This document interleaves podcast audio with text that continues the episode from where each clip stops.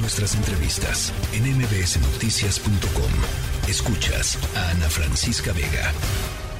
La pregunta es, ¿sirvió la alerta? ¿Sirvió el decreto? Y la respuesta es sí. Sí porque han bajado los delitos, pero sobre todo por una decisión de la Fiscal General de Justicia de la Ciudad de México de aplicar una política de cero impunidad contra todos los delitos, pero en particular los delitos contra las mujeres.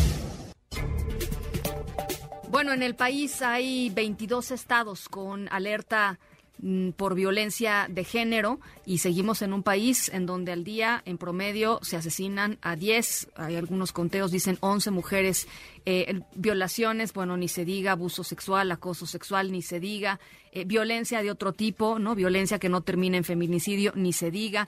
Em, y aquí en la Ciudad de México se están cumpliendo tres años de la declaratoria de esta eh, violencia, perdón, de esta alerta por violencia eh, contra las mujeres, una alerta que grupos feministas de muchos años habían exigido que se emitiera la alerta, porque la alerta pues lo que hace es pues empezar a em, detonar la implementación de políticas públicas mucho más focalizadas eh, y mucho más medibles para efectivamente tratar de controlar eh, la violencia contra las mujeres. ¿Sirve? Dice la jefa de gobierno, sí. Creo que eh, es importante hacer un corte de caja. Siempre estos aniversarios pues sirven un poco de pretexto para eso. Y en la línea telefónica yo le agradezco mucho. Está Ingrid Gómez Saracíbar, secretaria de las Mujeres de la Ciudad de México. Me da gusto saludarte, secretaria. Encantada también de saludarte, Ana Francisca, a ti y a tu auditorio. A ver, pues eh, ustedes, la propia jefa de gobierno decía, eh, hay una, una disminución en el tema de los feminicidios, que es quizá la expresión pues más eh, drástica, digamos, de la, de la violencia contra las mujeres en, en la ciudad. No es solamente el único indicador, pero es uno importante, Ingrid. Es un indicador muy importante, eh, pues porque, como tú bien dices, es quizá la expresión más lacerante de la violencia contra una mujer, quitarle la vida por razones, por ser mujer, por razones de género. Y bueno, hoy lo demostrábamos con datos de eh, un comparativo enero-octubre del 2019 contra enero a octubre del 2022 las muertes violentas de mujeres han bajado un 31% en la Ciudad de México. Esto, evidentemente, pues tiene eh, que ver con eh, el mensaje de cero tolerancia a las agresiones contra mujeres y niñas.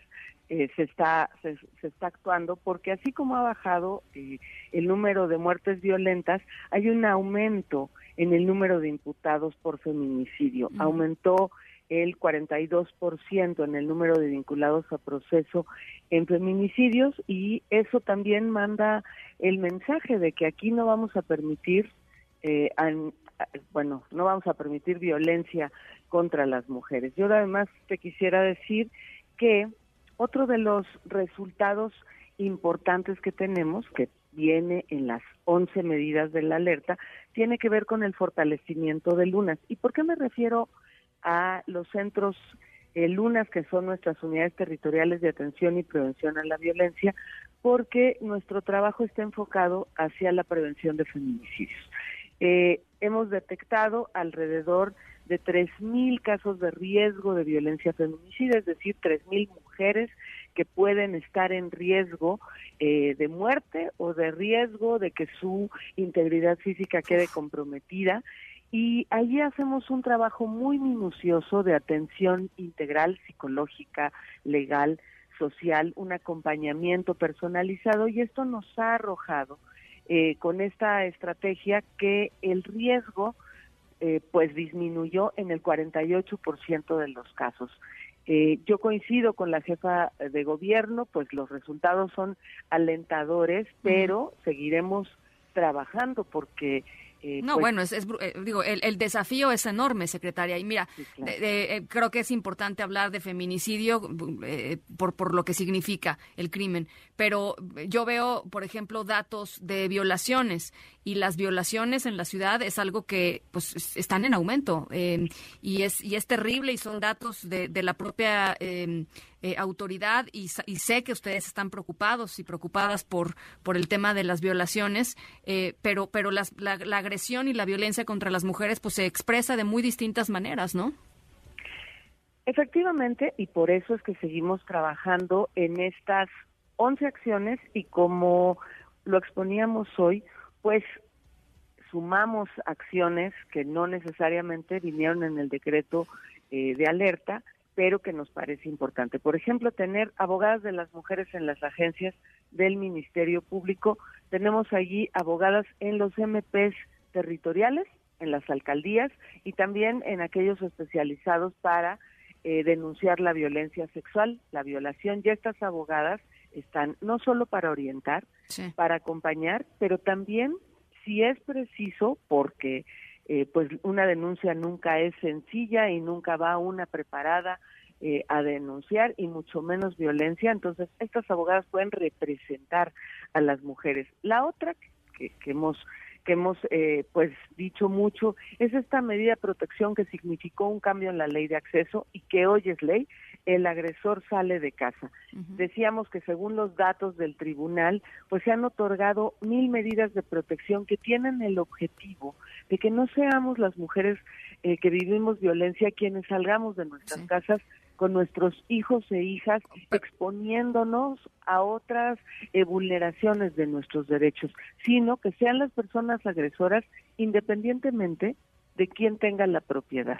A ver, es que eso, es importante porque, porque yo creo que de pronto se nos olvida eh, y, y muchas veces lo que sucedía o lo que sucede en este país es que la mujer sale corriendo y la mujer sale corriendo con los niños y se va con familiares o se va con quien se con, quien se pueda ir y el hombre se queda en la casa. Y esto que, que, ustedes se propusieron y que están implementando me parece fundamental fundamental. El agresor se va. Independientemente si el agresor es dueño o no es dueño de la propiedad es es la mujer paga la renta. y los hijos o paga la renta es el agresor, es la mujer y los hijos que se quedan este pues en su casa digamos. E, eso me parece fundamental Así, así es. Eso eh, nos parece también a nosotras una medida que de veras eh, está protegiendo y fíjate que tiene mucho que ver eh, el otorgar esta, estas medidas con que el riesgo para las mujeres, el riesgo de violencia feminicida se reduzca inmediatamente.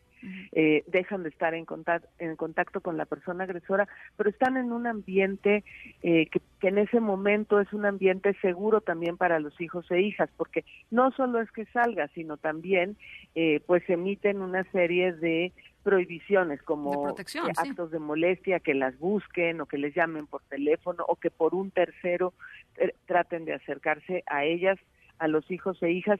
Eh, tiene, tienen implicaciones mucho más integrales con las que estamos trabajando con la Fiscalía y evidentemente con el Tribunal, quien es quien otorga estas medidas de protección. Yo te quería preguntar por último, secretaria, eh, eh, ¿a ti qué te preocupa? Es decir, eh, entiendo que hay, hay toda una serie de desafíos enormes, que no todo se va a poder resolver en este, en este tiempo, en esta administración, digámoslo así, eh, pero a ti en este momento, dentro del panorama que, que, que, que conoces, dentro de las cifras que tienes a tu alcance, ¿qué es lo que más te preocupa?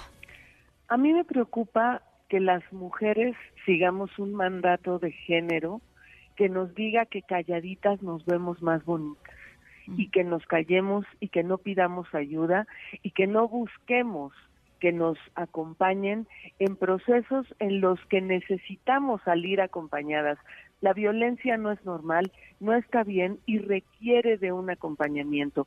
Por eso eh, yo hoy convocaba a, a mis compañeras en las lunas, a mis compañeras abogadas, a que no bajemos la guardia, a que sigamos eh, yendo a tocar a los, a los domicilios con la red de mujeres, exponerles a las mujeres sus derechos, detectando casos de violencia, eh, acercándolos a los servicios de atención, porque creo que lo, lo que más me preocupa es que las mujeres sigamos guardando silencio, normalizando las violencias y cuando ya de veras la violencia ha subido en una magnitud importante y pone en peligro nuestra integridad o nuestra vida, es cuando nos acercamos.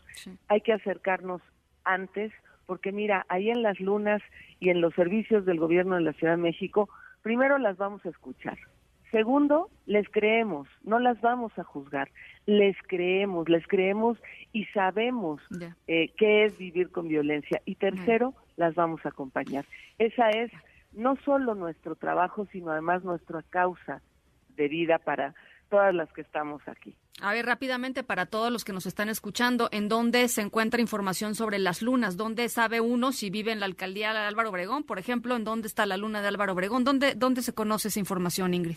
Bueno, en nuestra página, eh, que es cmujeres.cdmx.gov.mx, eh, también en la aplicación de la Ciudad de México hay un mapa de servicios eh, tú pones en qué alcaldía y te salen, por ejemplo, en Álvaro Obregón tenemos dos sedes lunas, una que está en la colonia Preconcreto y otra que está al interior del Parque de la Juventud. Pero si tienen una emergencia, eh, pues llámenos de cualquier teléfono fijo, móvil, a cualquier hora del día, en cualquier día del año, porque estamos los 365 días al servicio de las mujeres en el asterisco 765. 765. Bueno, pues ahí está. Eh, secretaria, te agradezco muchísimo. Ojalá que podamos conversar más sobre estos temas, hacer más conciencia eh, sobre esto que, decías y seguimos en comunicación. Ingrid, muchísimas gracias por lo pronto. Por supuesto, Ana Francisca, un abrazo para ti. Igualmente, abrazo de vuelta a las 5 con 30. Si están ustedes en esta situación, pues hay que, hay que, hay que pedir ayuda. Asterisco 765. Eh, no hay nada de vergüenza en pedir ayuda, al contrario, puede salvar su vida y puede hacer de su vida una pues una vida mejor. Eh, no, no, hay que vivir con violencia eh, y no y no se nos debe olvidar. La tercera de MBS Noticias.